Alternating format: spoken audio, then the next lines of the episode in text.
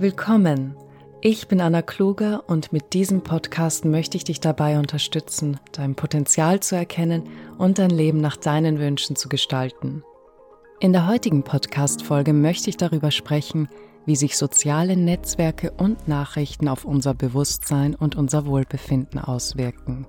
Ich möchte dir versichern, dass es nie zu spät ist, sich von seinen limitierenden Denkmustern zu befreien und mittels Bewusstheit und Wille noch einmal neu anzufangen. Mein Podcast soll dich dabei unterstützen, diese Eigenschaften und Vertrauen in dich und den Prozess zu entwickeln. Denn jede Veränderung in deinem Leben beginnt mit dir. Kürzlich bekam ich auf Instagram eine private Nachricht, also eine DM zugeschickt. Und zwar von einer Person, die ich weder persönlich noch auf Instagram wirklich kenne. Dieser Mann schrieb mir, er sei wütend und ohnmächtig wegen der derzeitigen Lage und wie ich unter diesen Umständen meine entspannten Videos machen könne. Aus mehreren Gründen, auf die ich hier nicht eingehen werde, beantworte ich solche Nachrichten nicht, was ich allerdings daraus mitgenommen habe und deshalb hier ansprechen möchte, ist Folgendes. Die Information, welcher wir uns aussetzen, ob bewusst oder unbewusst, hat unweigerlich Auswirkungen auf unser Gemüt. Ohnmacht steht ebenso wie Depression oder Scham am untersten Ende der Emotionsskala. Denn was könnte schlimmer sein, als sich machtlos und hoffnungslos zu fühlen?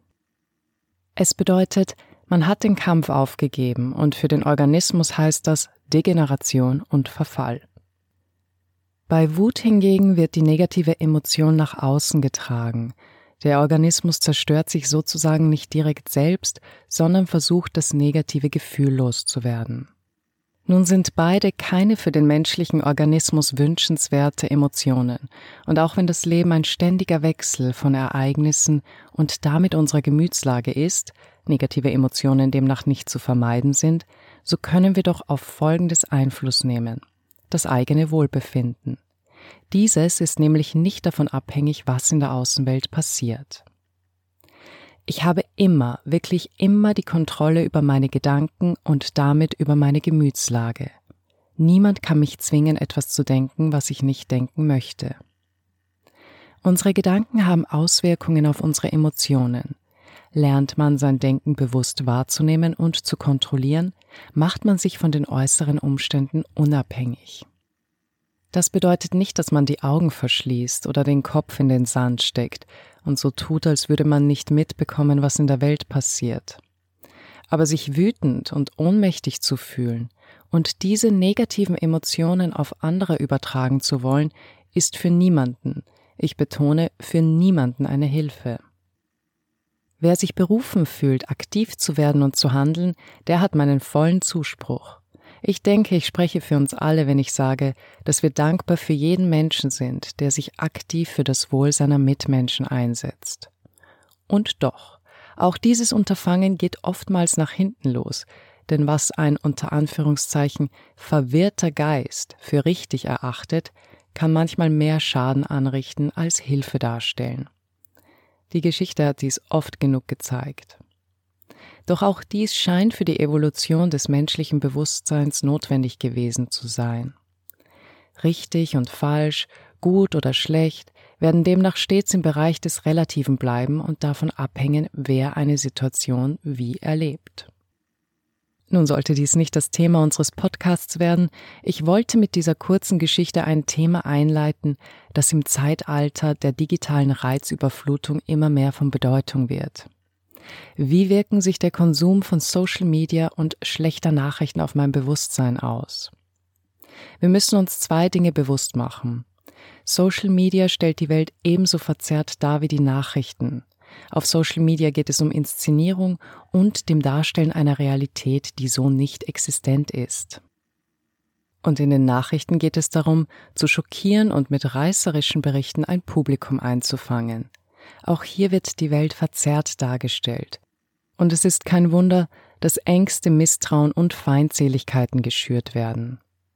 Menschen, die mehrmals täglich die Nachrichten lesen oder ansehen, gehören nicht selten zu jenen, die besonders argwöhnisch sind, viel jammern oder Ärger empfinden. Und das ist nicht verwunderlich, denn eine Welt, wie sie in Nachrichtenmagazinen dargestellt wird, besteht aus korrupten und terroristischen Menschen. Wem soll man da noch trauen? Wer es schon einmal versucht hat, der weiß aus Erfahrung, dass man kaum etwas verpasst, wenn man einige Tage keine Nachrichten liest oder ansieht.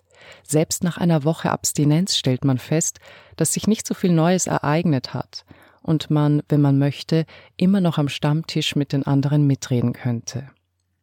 Allerdings wird man noch etwas anderes bemerken. Das Gemüt ist ruhiger geworden. Man sorgt und ärgert sich plötzlich weniger. Es ist den wenigsten bewusst, aber womit wir uns tagtäglich berieseln lassen, das hat unweigerlich Auswirkungen auf unser Wohlbefinden und unsere Gemütslage. Warum? Information, die permanent auf uns einwirkt, ohne dass man sie hinterfragt, dringt in unser Unterbewusstsein ein. Es ist in etwa so wie bei kleinen Kindern, die noch nicht in der Lage sind, Information bewusst aufzunehmen oder abzulehnen.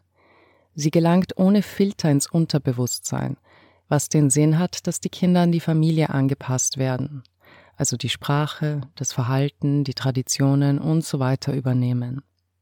Was erst einmal in unserem Unterbewusstsein gespeichert ist, beeinflusst unser Denken, Fühlen und Handeln. Deshalb sprechen Leute, die täglich das gleiche Nachrichtenmagazin schauen, irgendwann ganze Sätze so nach wie die Nachrichtensprecher, die den Bericht vortragen. Als Studentin hatte ich Kollegen, die süchtig nach Nachrichten waren und bereits um 8 Uhr morgens im Hörsaal mit Zeitungen saßen. Smartphones waren damals noch nicht der Standard und sich aufgebracht über das Geschehen in der Welt unterhielten. Ich muss wahrscheinlich nicht erwähnen, dass es sich dabei um besonders nervöse und streitlustige Gemüter handelte. Irgendwann fiel mir auf, dass sie die gleiche Ausdrucksweise hatten wie ein zu der Zeit bekannter österreichischer Nachrichtensprecher und das erste Mal wurde mir richtig bewusst, welche Auswirkungen es hat, wenn man täglich derselben Person zuhört.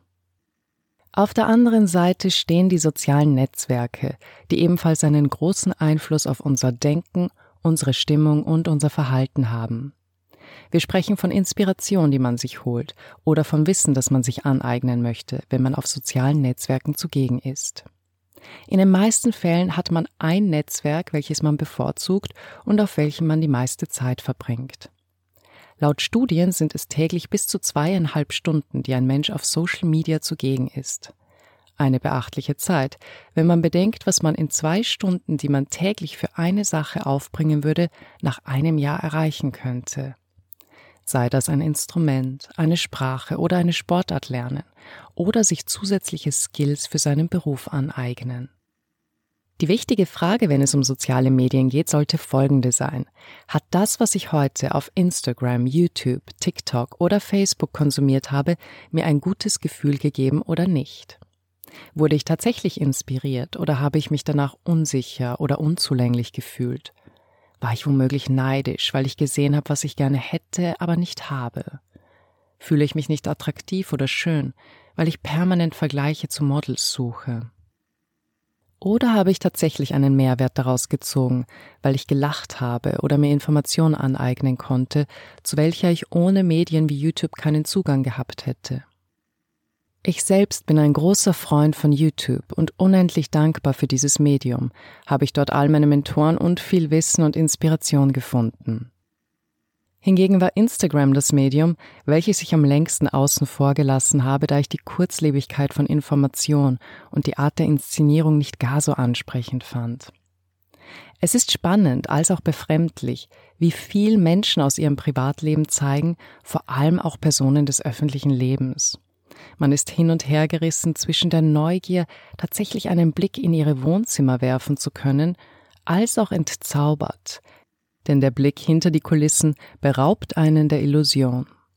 Aber ich denke, dass wahrscheinlich auch das ein notwendiger Schritt in der Evolution unseres Bewusstseins ist, weil dadurch immer deutlicher wird, dass das, was man oft als Talente oder Glück bezeichnen wollte, harte Arbeit und Durchsetzungskraft sind, und dass jeder Mensch ein Potenzial hat, das sich entwickeln lässt. Zudem haben uns Influencer gezeigt, dass man seine Hobbys tatsächlich zum Beruf machen kann und sich gut damit verdienen lässt. Diese Art von Inspiration ist der Pluspunkt auf Instagram. Der große Minuspunkt meines Erachtens ist, dass durch die enorme Selbstdarstellung gerade bei jungen Menschen ein Gefühl der Unzulänglichkeit hervorgerufen werden kann. Alles hat wie immer seine Vor- und Nachteile. Ich möchte kurz den Zusammenschluss der bisherigen Informationen mit dem Bereich der Selbsterkenntnis und Persönlichkeitsentwicklung herstellen, weil ich es nicht nur spannend, sondern als wichtig erachte, wenn man ein erfülltes, zufriedenes Leben führen möchte. Von Viktor Emil Frankl, einem österreichischen Neurologen und Psychiater, der das Konzentrationslager überlebte, gibt es viele bewegende Zitate. Eines davon lautet die letzte der menschlichen Freiheiten besteht in der Wahl der Einstellung zu den Dingen. Ich finde, dies könnte nicht besser beschreiben, dass wir allein darüber entscheiden, wie wir die Welt wahrnehmen und uns fühlen wollen. Kein Umstand und kein Ding an sich ist gut oder böse. Erst wir machen es dazu. Wir haben tatsächlich die Wahl, auch im schlimmsten Schicksal etwas Positives zu erkennen, uns zu versichern, dass wir daraus lernen und uns weiterentwickeln werden. Wenn man täglich Nachrichten schauen und sich fürchten möchte, wenn man in Angst und Sorge leben will, von Katastrophen und Tod sprechen möchte, dann ist das eine Entscheidung. Es ist keine Wahrheit. Das Leben bietet wunderschöne Seiten. Herzliche, integere Menschen sind ebenso neben dir wie korrupte und wütende. Wohin du schaust, bleibt letztlich dir überlassen. Ich habe im scheinbar beängstigendem Frieden gefunden, habe in scheinbar unbeseelten Menschen Schönheit gesehen und weiß, dass es möglich ist, dem Unheilvollen mit Liebe zu begegnen. Es geht nicht darum, schön zu reden, was einem missfällt, sondern darum, die höchste Version von sich selbst zu leben. Wenn diese friedvoll, liebevoll und gerecht ist, dann wird sie all das auch im anderen erkennen. Was du siehst, ist immer auch wer du bist. Siehst du Feindseligkeit, Misstrauen und Korruption, so wirst du dir irgendwann eingestehen müssen, dass du all das bist und es deshalb siehst. Wir dürfen nicht nur mit dem Finger auf die anderen zeigen. There is but one mind, sagte einer meiner Mentoren. Der menschliche Verstand ist nun einmal der menschliche Verstand, nicht deiner, meiner oder seiner. Es ist der menschliche Verstand. Neid, Feindseligkeit, Angst oder Hass, wir alle kennen diese Gefühle. Ein Zitat von Franz von Sales lautet Mit Adleraugen sehen wir die Fehler der anderen, mit Maulwurfsaugen unsere eigenen. Der Prozess der Selbsterkenntnis wird offenbaren, dass auch das Ich und Du ein Trugschluss sind.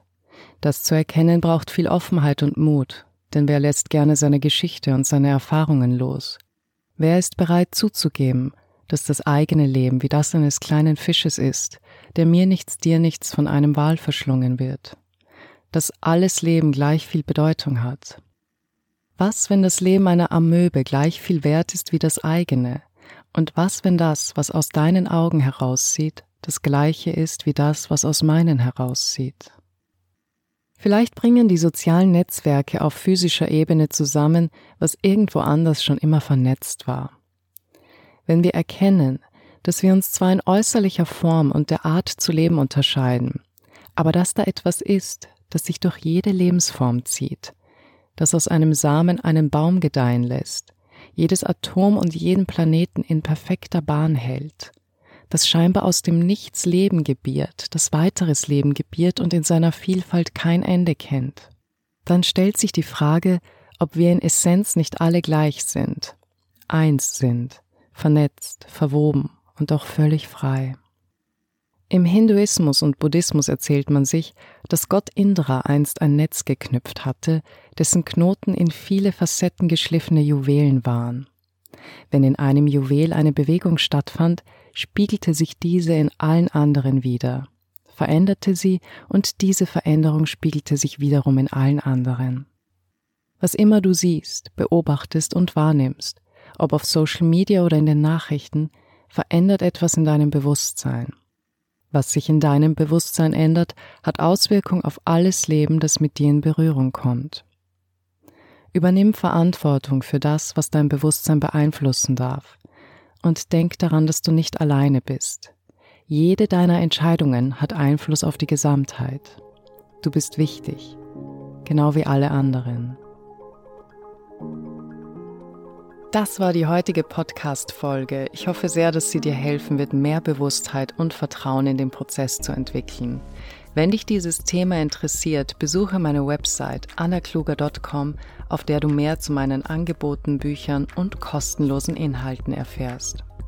Ich würde mich freuen, dich bei der nächsten Folge begrüßen zu dürfen. Bis dahin alles Liebe und viel Erfolg bei deinen Vorhaben.